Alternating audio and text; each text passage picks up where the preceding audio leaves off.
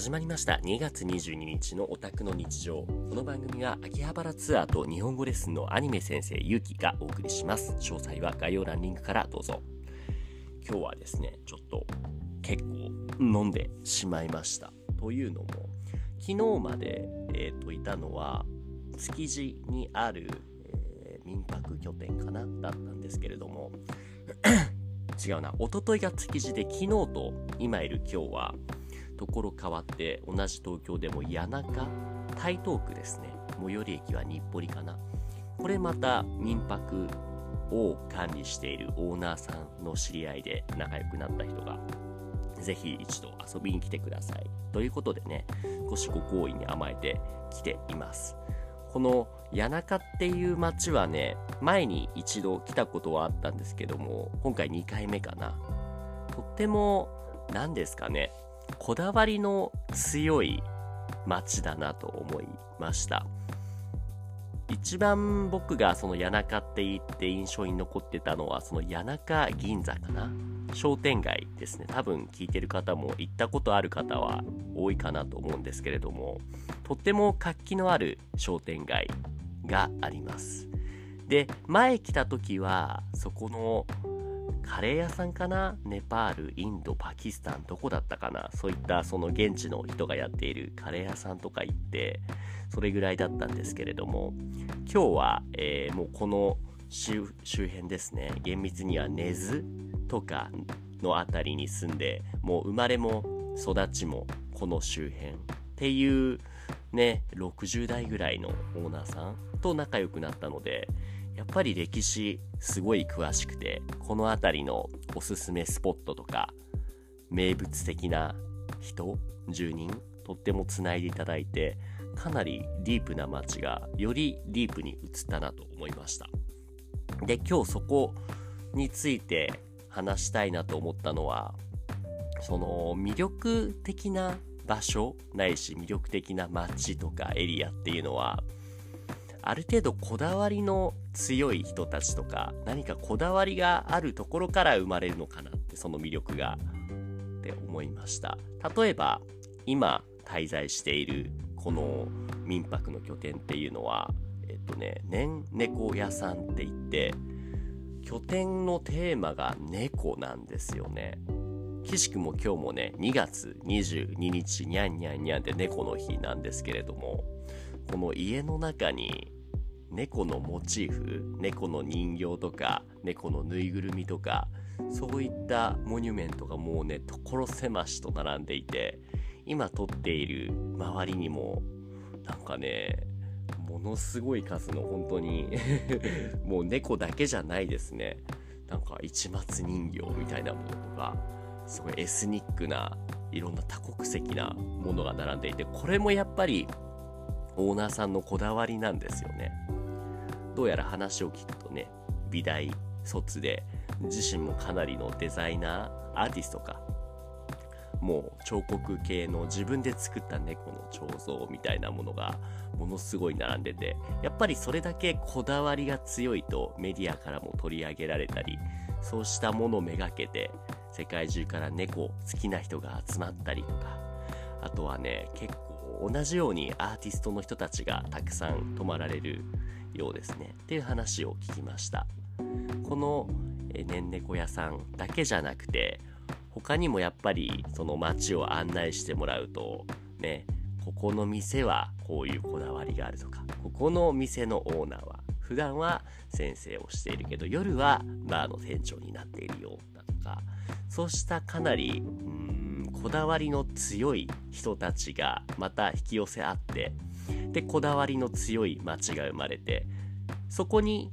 周りからさらにこだわりの強い人たちが集まってくるっていう良い循環が起こっているんだなって思いました。でそういうのを見ていて少しいいなって感じたんですよね。なぜかっていうと僕はどちらかというとあまりこだわらないむしろこだわらないことにこだわるっていうんですかね。その仕事もそうなんですけれどもあまり完璧を目指そうとしない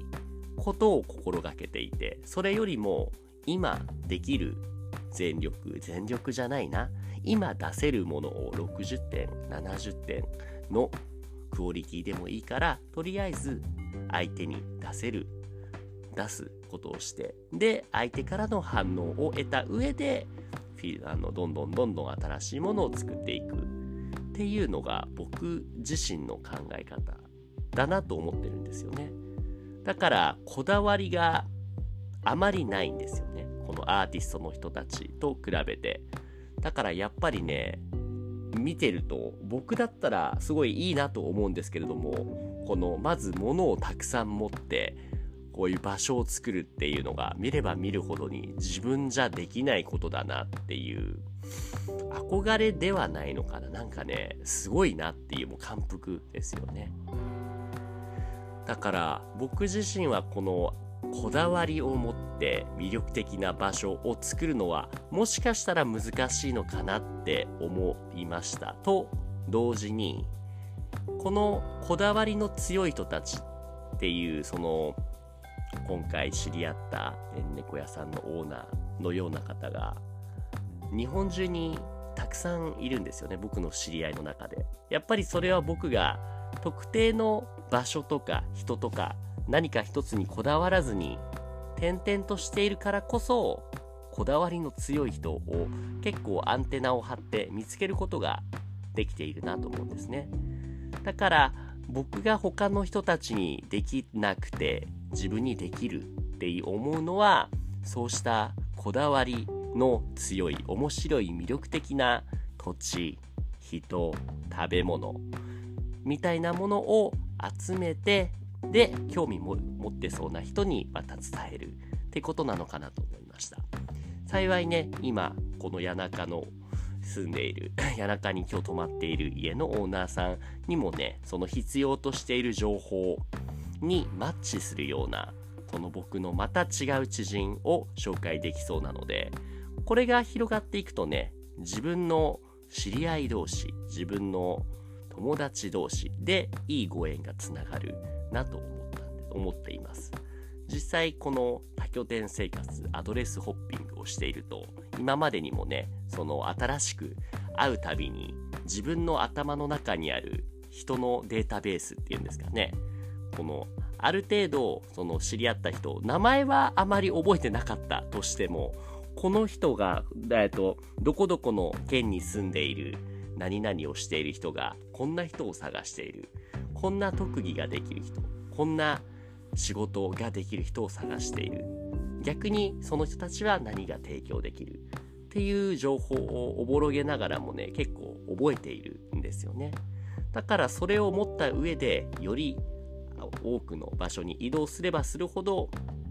マッチしやすそうな合致しそうなそういった縁をつなげることができるっていうのが僕の強みなのかなっていうのを今日この谷中の一つのことにこだわっている人たちを見て感じました。なのでこだわるのがちょっと難しいなと悲観的に